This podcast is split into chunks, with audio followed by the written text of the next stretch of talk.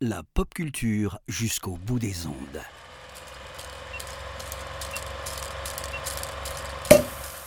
Bonjour à toutes, bonjour à tous.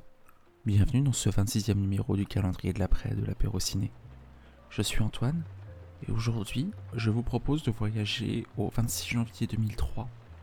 26 janvier 2003, une date peut-être un peu anodine, mais une date qui était importante surtout pour un sportif de haut niveau très connu, André Agassi, puisqu'en effet le 26 janvier 2003, aux Antipodes, André Agassi gagnait son dernier titre du Grand Chelem à l'Open d'Australie. L'Open d'Australie et le tennis en général, c'est un sport qui n'est pas forcément le plus représenté au cinéma. On a justement consacré un épisode de l'apéro ciné au tennis au cinéma avec Aurélien Salan, je vous laisse le retrouver euh, dans la description. Mais euh, André Agassi, c'est surtout une carrière un peu avec des hauts et des bas, comme euh, peu de joueurs en ont eu. Et justement, on peut partager un peu ce côté rock'n'roll de la carrière d'André Agassi avec un autre joueur, John McEnroe. Peut-être un des joueurs les plus imperceptibles de toute l'histoire du, tennis. Et justement, euh, John McEnroe, il y a un formidable documentaire signé Julien Faro qui lui a été consacré. Un documentaire qui le suit euh, au, cours de, la finale de Roland Garros 1984, un des matchs les plus dramatiques, un des matchs les plus impressionnants de l'histoire du tennis, dans une finale contre Ivan Lendl. On va suivre justement dans ce documentaire euh, tout le parcours, euh, tout le parcours de, de John McEnroe et je vais vous expliquer en trois raisons pourquoi il faut voir ou revoir L'Empire de la Perfection de Julien Faro.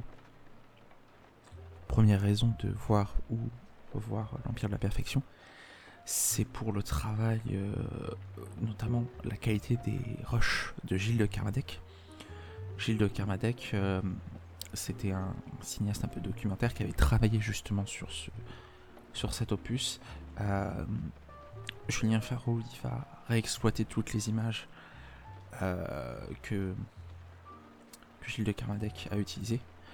Euh, que ce soit, alors, euh, il a travaillé euh, pendant plus de 20 ans au service du tennis, Gilles de Carmadec.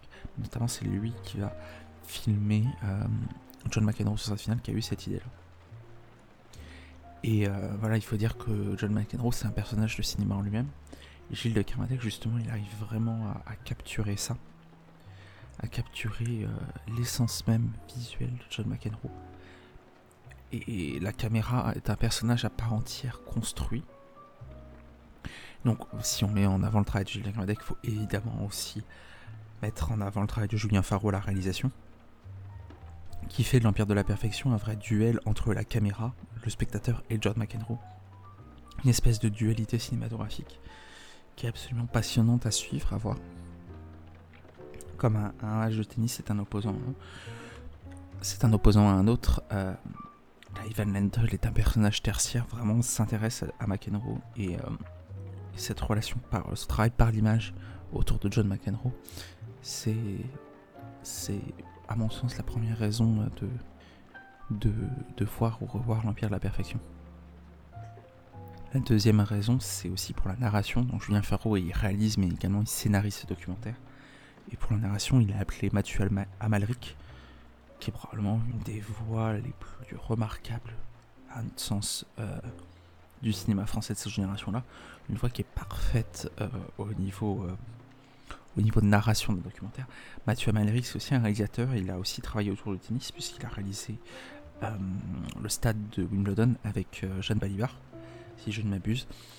Donc c'est quelqu'un qui n'est pas étranger à ce sport. Et, en fait, le choix de caster Mathieu Amalric en narration est excellent parce que on sent Mathieu Malric vraiment investi dans le film. Et on sent vraiment un vrai travail sur la narration. Euh, pour s'effacer derrière McEnroe, qui est vraiment le personnage principal, tout en vraiment venant appuyer. Donc il y a un vrai travail excellent scénaristiquement de Julien Faro. Mathieu Amalric enrobe ça de sa, douce voix pour apporter vraiment un plus au documentaire de plongée psychologique et c'est justement là le, troisième point, c'est que l'Empire de la Perfection, c'est un, documentaire absolument formidable. On sait que la, santé mentale, c'est un sujet sociétal de plus en plus important. Et on voit dans l'univers des sportifs de haut niveau la santé mentale et la construction mentale, c'est important. Et, justement, John McEnroe, un personnage aussi énigmatique qu'insaisissable, bah, il y a une vraie pertinence de plonger dans sa psyché.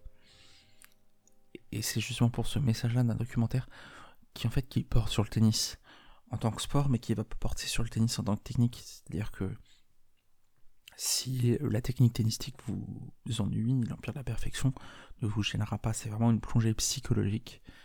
Un, film qui touche vraiment la pertinence sur son sujet, qui est extrêmement pertinent, qui mérite sa réputation parce qu'il a, il a, il jouit d'une excellente réputation euh, au sein des fans de la, de la petite balle jaune et c'est justement euh, à juste titre parce que euh, parce qu'il saisit l'insaisissable, il explique l'inexplicable et on en ressort grandi de, compréhension, de grandi par la forme de mystère qu'entoure John McEnroe. Voilà, c'est un vrai portrait d'un homme. On saisit au cours d'un moment charnière de sa carrière sportive, de sa vie. Euh, on le met en image convenablement avec respect, en essayant de comprendre sans juger. Et de ce duel euh, presque westernien, vous pouvez le voir si vous regardez la bande-annonce sur internet, il y a des plans vraiment où, on, se demande si on n'est pas dans un western de Sergio Leone. Euh, par la mise en scène propre de John McEnroe et l'Empire de la Perfection, on va vraiment s'intéresser comment McEnroe se met en scène et ses réflexes psychologiques et ça rend un documentaire qui est absolument pertinent, absolument passionnant. Un documentaire qui est très court, qui dure une heure et demie. C'est plus court que la finale question, mais euh, un documentaire absolument passionnant qu'on vous conseille très très ardemment de voir ou revoir. Voilà, c'était le 26e numéro du calendrier de l'après de l'apéro ciné. Je vous souhaite à toutes et à tous une très bonne journée et je vous dis à demain pour un nouveau numéro.